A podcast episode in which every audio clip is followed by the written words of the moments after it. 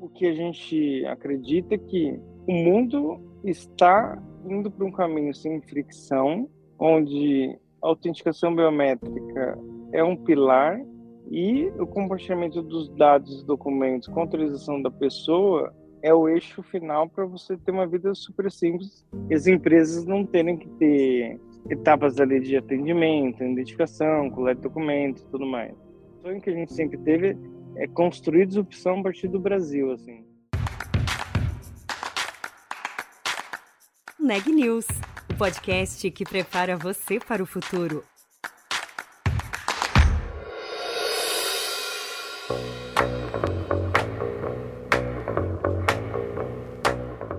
Diego Martins defende um futuro em que as calças não vão mais precisar de bolsos. A ideia do CEO da Único é que as novas tecnologias de identificação irão substituir os cartões, as chaves e, inclusive, a necessidade de senhas. Pode parecer um futuro distante, mas eu te conto que, na verdade, ele já está bem presente. Grandes varejistas brasileiras, por exemplo, já aplicam soluções da Único de biometria facial, o que permite aos consumidores fazerem compras físicas ou virtuais usando apenas o rosto. Essa é uma das novidades que esse novo mundo sem senha nos apresenta. É Diego Martins que conta pra gente como a Único está na dianteira desse processo. Eu sou a Juliana Calzin e esse é o Neg News. Diego, muito bem-vindo aqui ao Neg News. Obrigada por ter aceitado o nosso convite. Prazerzão estar com vocês aqui. Queria começar falando um pouco, antes de falar sobre o futuro de um mundo sem senha, é, falar um pouco sobre o futuro da Único, né? Vocês recentemente anunciaram uma nova aquisição de uma startup brasileira é, que vai ajudar a Único em um das suas, das suas soluções aí mais conhecidas, um dos carros-chefes é, de vocês. E você já tem falado sobre os planos de expansão internacional, né? Então eu queria entender como que essa aquisição entra nos planos de expansão internacional, é, mas sendo uma startup brasileira, o que vocês estão planejando para o futuro em relação a esse crescimento? É, acho que vale começar dizendo que o grande sonho da Único é tornar as calças um dia sem bolsos e a gente acredita muito que no futuro vai existir um ID global onde as pessoas vão conseguir se identificar, por exemplo, pegando na Índia você poder se identificar com a sua biometria, uma locadora de carro, automaticamente a locadora sabe que você é tem uma tem, tem uma procedência confiável ali com a sua biometria, que você realmente é habilitado para consumir o serviço de aluguel de carro e pegar o carro e seguir em frente. É, então, parte da, da estratégia de expansão global da Único é conseguir começar a conectar os países com esse ID global é, dos indivíduos, assim como existe uma intenção da criptomoeda criar uma moeda global de é, relacionamento financeiro com as pessoas no mundo que consiga conectar comércio e tudo mais de uma forma mais ampla. Então, eu diria que é, essa perspectiva nossa de ir para fora do Brasil tem muito esse sonho. Essa última empresa que você citou da, da aquisição, uma empresa puramente de segurança, que cria produtos de segurança e super reconhecida pelo mercado financeiro, em especial os grandes bancos. E a gente trouxe o time para poder nos agregar ainda mais camadas de segurança nessa perspectiva de construir um ID super seguro é, para a realização, realização de sonhos que eu comentei de um ID global. Então, eu diria que é muito mais é, aquisição de um time que, que é super considerado aí referência de segurança do que qualquer outra coisa, né? E aí, quando a gente pensa em uma perspectiva a longo prazo, é, faz sentido vocês imaginarem esse mundo, né, com ID global, que hoje talvez esteja um pouco distante, assim, ainda. É, não sei, quero te ouvir como que vocês pretendem é, construir, ajudar a construir esse cenário de um ID global e como que funciona, inclusive, em relação a, a, parcerias, né? Porque nesse sentido tem que haver uma integração, tem que haver uma colaboração entre empresas do setor que estão em outros mercados para que isso seja possível, né? Como que você enxerga esse percurso? Como que ele deve acontecer? Boa. Eu acredito que tem, tem, tem dois pilares importantes. O primeiro é ter a capilaridade de grandes empresas, bancos, telecom, varejo e outras indústrias, confiando na Unicom para validar uma identidade de uma pessoa. Então, esse é um pilar que eu diria que o único aqui no Brasil comprovou capacidade de, de executar a confiança. Então, hoje a gente tem 100% dos grandes bancos, 100% dos grandes varejos, 100% das grandes fintechs como clientes. Então, eu diria que essa é uma missão importante que, que a Uni concluiu. E a segunda grande missão é garantir que a gente tem um respeito, como a gente vem trabalhando muito forte, a privacidade do uso dos dados das pessoas com transparência, é, e, e, com muito respeito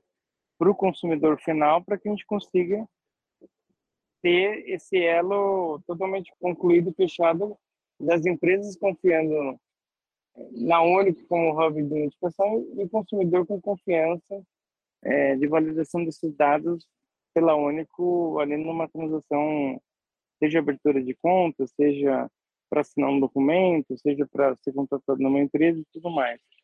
Eu diria que a Único vem construindo uma, um pilar de confiança muito forte com, com, com essas duas perspectivas que é, nos dá confiança de acreditar que no futuro as calças não terão bolso, porque as pessoas vão se identificar pela única em qualquer lugar, em qualquer tipo de transação, né?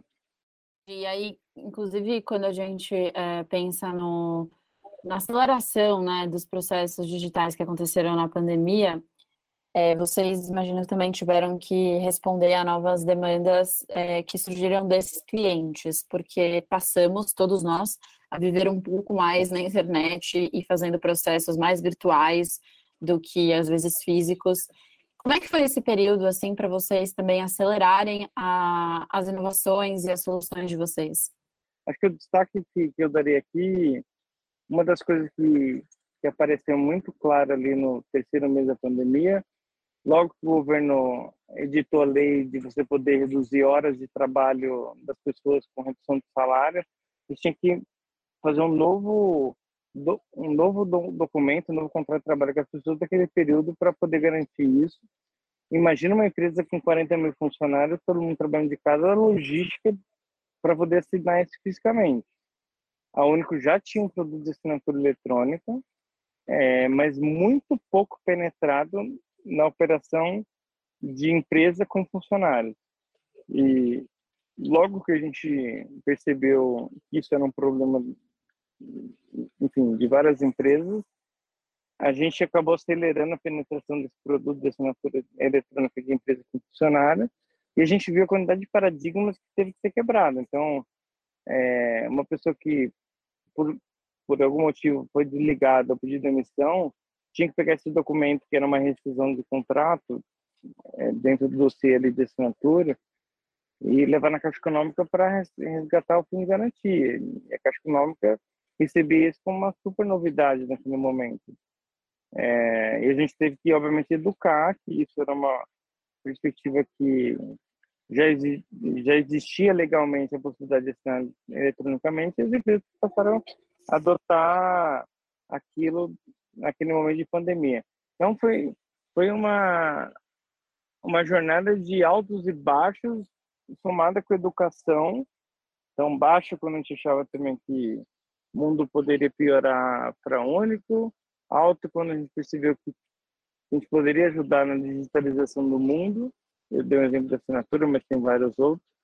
Mas também a gente tinha que educar uma nova maneira de operar esse, com esse mundo digitalizado, com esse exemplo da Caixa Econômica Federal que eu, que eu citei. Então, foi, foi talvez um, um período bastante intenso, com várias perspectivas diferentes de, de execução ali.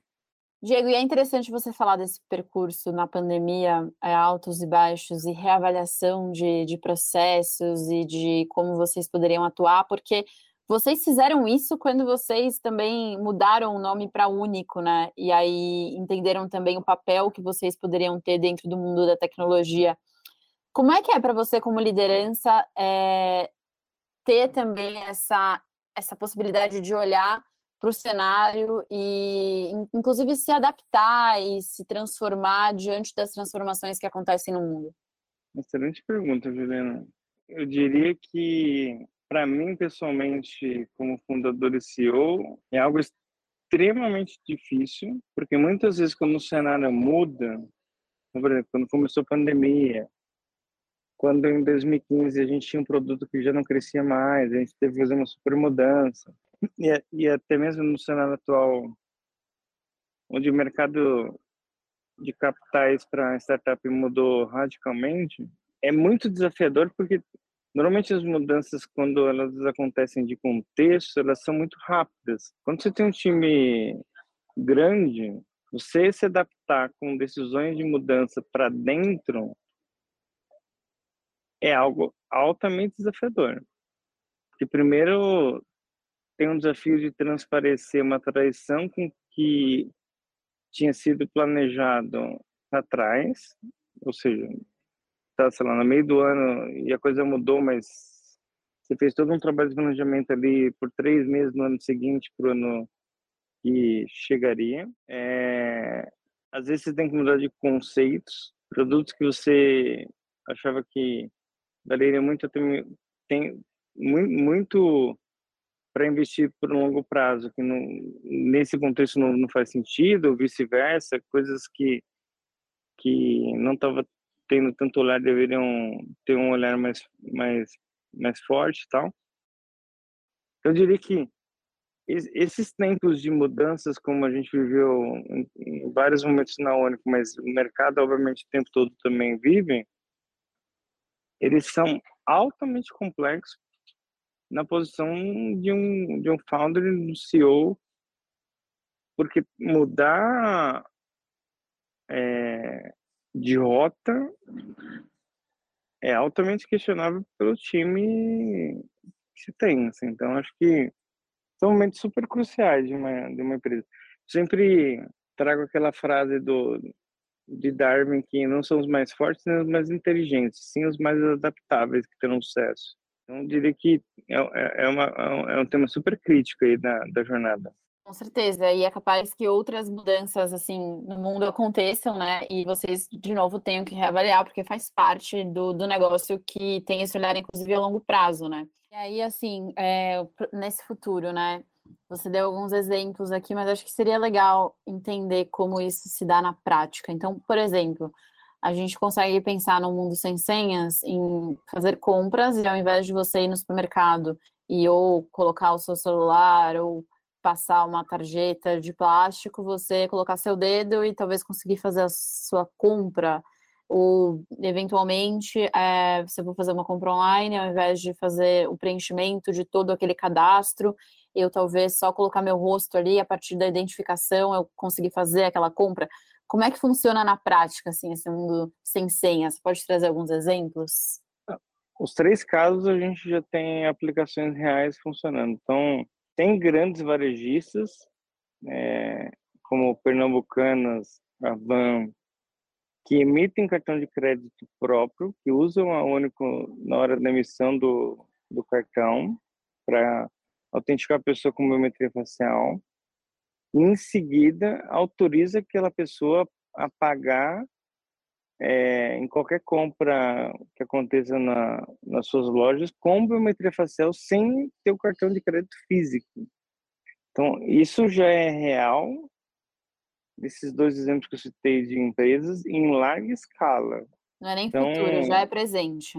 Já é presente, já é presente. Então, a Van Pernambucana já, já, já é uma realidade você poder pagar com biometria facial é, tendo um cartão de crédito emitido no próprio varejo. Então, isso, isso é uma perspectiva existente. É, a gente já tem várias fintechs que você, quando, por exemplo, esquece uma senha do aplicativo do, do da conta, consegue se, se autenticar para recuperar a senha com biometria facial. Esse é um exemplo. A gente tem vários grandes bancos que quando você troca de celular, que é um momento de risco ali para qualquer instituição financeira, que pode ser um fraudador tentando burlar nesse momento, ao invés de você numa agência bancária para habilitar um novo celular para baixar o aplicativo, você habilita com a biometria facial e valida na único que a pessoa é a pessoa. Então esse é outro exemplo de aplicação real no dia a dia ali do, do brasileiro.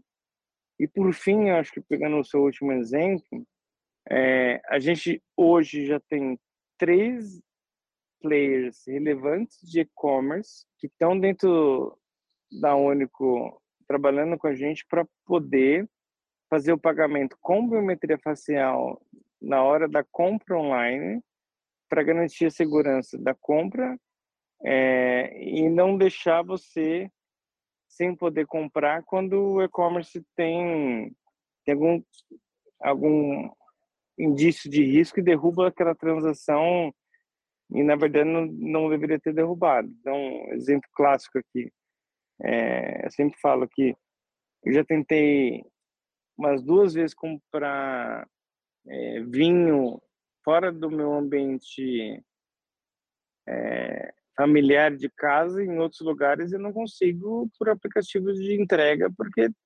comportamento fora dali não bate e eu não consigo.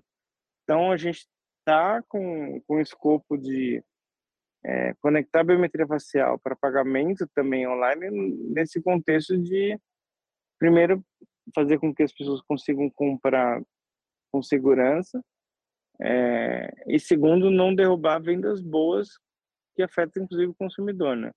Em resumo, a gente está aplicando essa identidade digital em vários lugares diferentes no dia a dia da da Única e das empresas no presente. Eu acho que tem muita coisa para construir no futuro, mas muita coisa já acontece no presente já.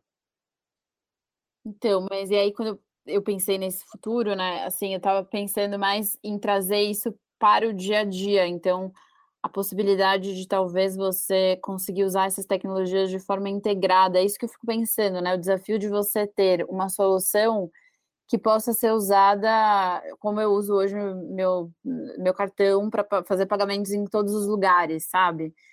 É, isso é possível? Como que a gente constrói tecnologias em que esse, essas possibilidades sejam para todos os lugares, em que eu possa é, abandonar até o celular e eu possa fazer compra só com a minha identidade visual? O que a gente acredita piamente, Juliana, que essa identidade biométrica ela vai estar conectada em tudo, ou seja, você tem um carro e quer liberar para para Vanessa que está com a gente aqui por algum motivo dirigir ele entre hoje e amanhã você vai entrar lá e falar estou autorizando a Vanessa que vai chegar no seu no seu carro sem nenhuma chave vai se autenticar com a biometria autorizada. Ela já tem no hub de autenticação da Único que é habilitada.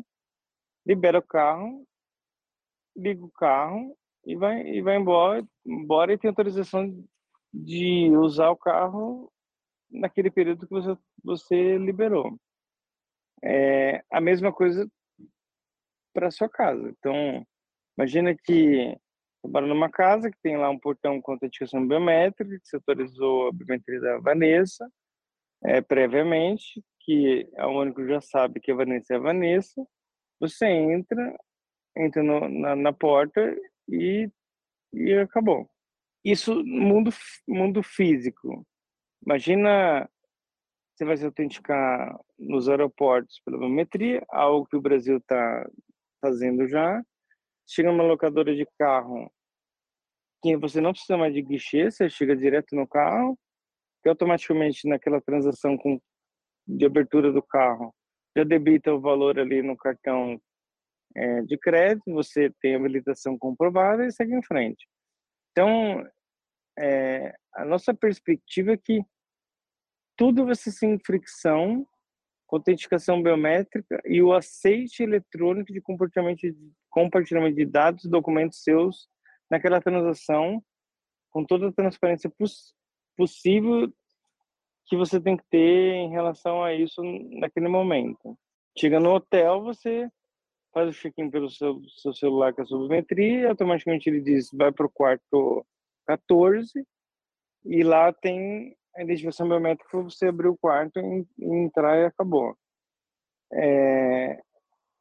Então, o que a gente acredita é que o mundo está indo para um caminho sem fricção, onde a autenticação biométrica é um pilar e o compartilhamento dos dados e documentos com autorização da pessoa é o eixo final para você ter uma vida super simples e as empresas não terem que ter etapas ali de atendimento, identificação, coleta de documentos e tudo mais. Então, eu diria que é isso que a Único está tá promovendo aqui no Brasil com aqueles exemplos que eu citei antes.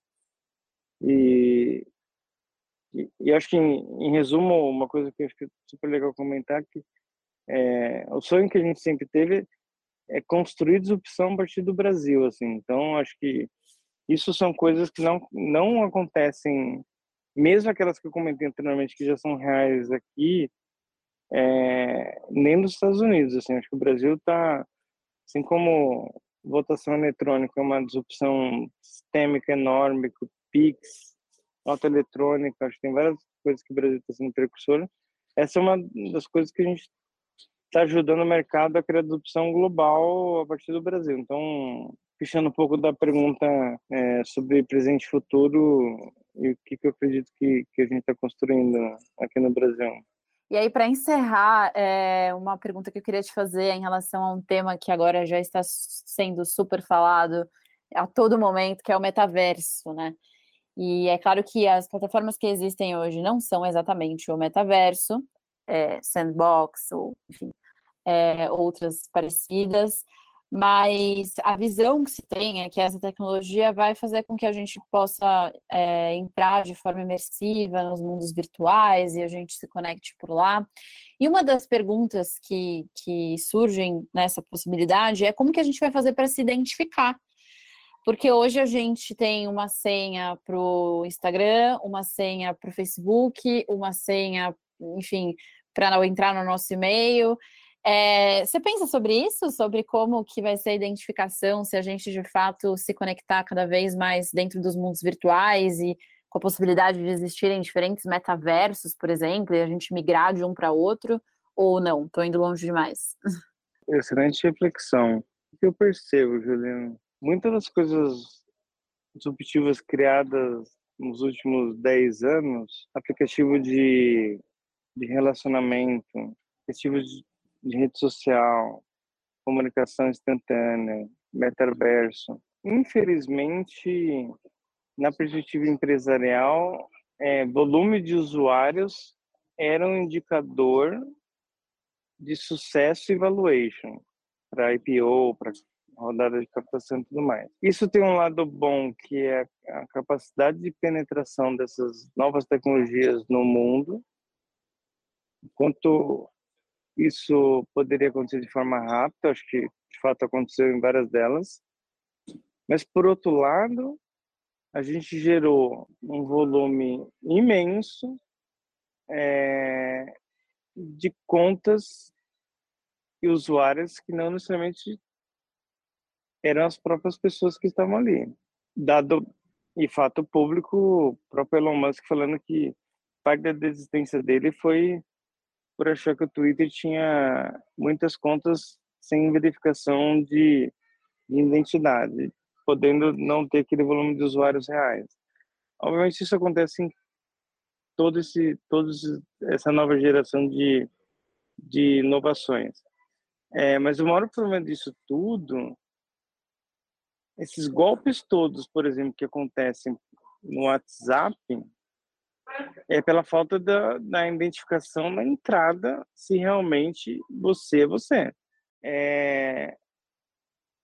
Dito isso tudo, tem cenários de empresas que já estão mais preocupadas do que outras, como por exemplo de relacionamento, tipo Tinder da vida, é...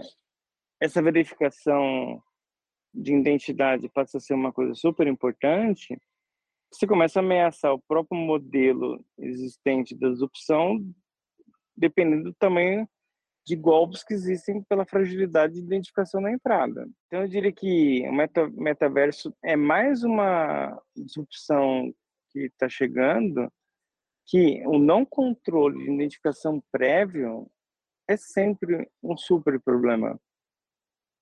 E, e acho que o mundo está mais consciente que essas tecnologias causam problemas sistêmicos, como, por exemplo, temos golpes do WhatsApp no Brasil que chega a ultrapassar talvez o Auxílio Brasil é, em valor financeiro é, por conta da não identificação na entrada da pessoa no cadastro ali no WhatsApp.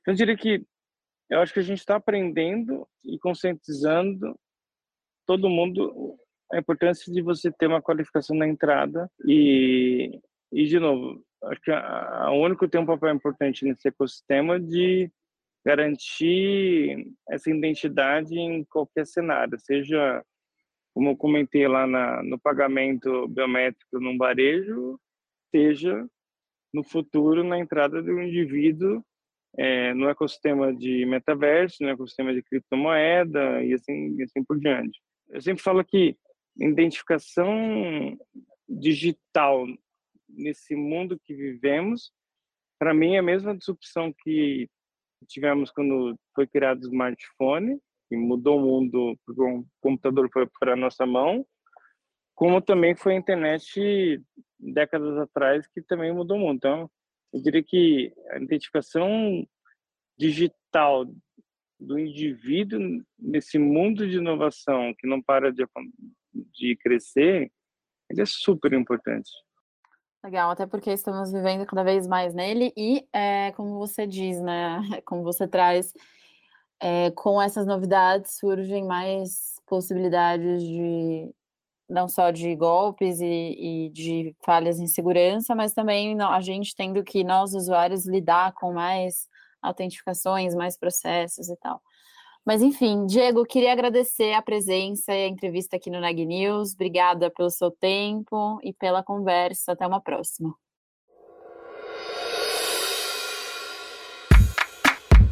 Este podcast é um oferecimento de Época Negócios inspiração para inovar. Ouça, acompanhe, compartilhe e nos siga nas redes sociais.